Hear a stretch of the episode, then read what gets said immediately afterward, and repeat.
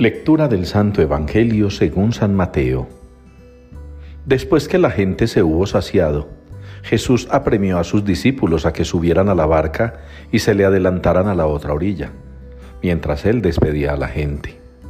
Y después de despedir a la gente subió al monte a solas para orar. Llegada la noche estaba allí solo. Mientras tanto la barca iba ya muy lejos de tierra, sacudida por las olas, porque el viento era contrario. A la cuarta vela de la noche se les acercó Jesús andando sobre el mar.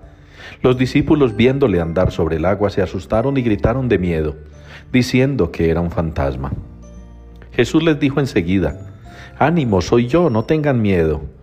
Pedro le contestó, Señor, si eres tú, mándame ir a ti sobre el agua. Él le dijo, Ven. Pedro bajó de la barca y echó a andar sobre el agua acercándose a Jesús. Pero al sentir la fuerza del viento le entró miedo, empezó a hundirse y gritó, Señor, sálvame. Enseguida Jesús extendió la mano, lo agarró y le dijo, Hombre de poca fe, ¿por qué has dudado? En cuanto subieron a la barca, amainó el viento. Los de la barca se postraron ante él diciendo, Realmente eres hijo de Dios. Terminada la travesía, llegaron a tierra en Genezaret, y los hombres de aquel lugar apenas lo reconocieron, pregonaron la noticia por toda aquella comarca y le trajeron a todos los enfermos. Le pedían tocar siquiera la orla de su manto, y cuantos la tocaban quedaban curados. Palabra del Señor. Aclamen a Dios nuestra fuerza. Es la respuesta que nos une hoy en la liturgia al Salmo 80.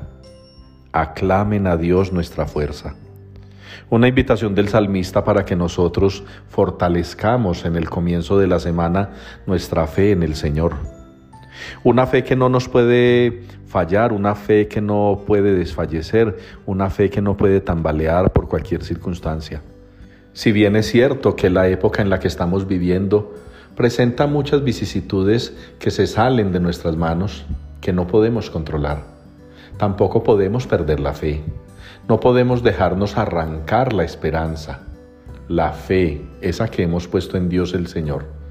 No podemos permitir que nada ni nadie nos ponga a elegir entre Dios y el mundo, porque entonces nos puede suceder lo que sucedió al pueblo de Israel y que nos relata hoy la primera lectura, renegando contra Dios, porque a pesar de vivir en esclavitud, se sentían satisfechos, se sentían llenos, se sentían seguros.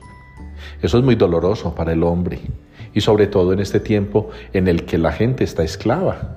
Están esclavos de los vicios, están esclavos de las redes sociales, están esclavos de la política, están esclavos de las corrientes que van generando en las personas inseguridad, que van generando también odio, rencor, confrontaciones.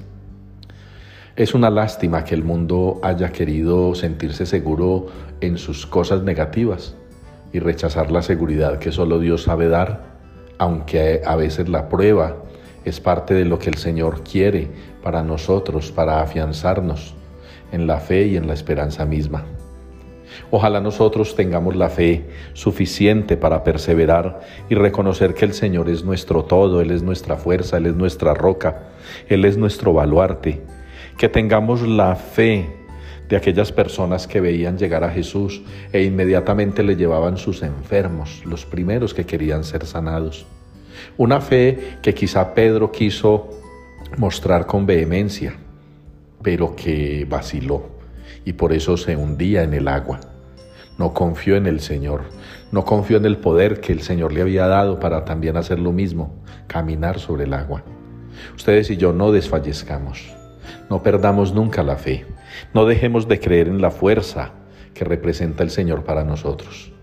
No dejemos que las dificultades, que los problemas, que las cosas negativas de la vida y del mundo nos apabullen y arranquen de nosotros la fe.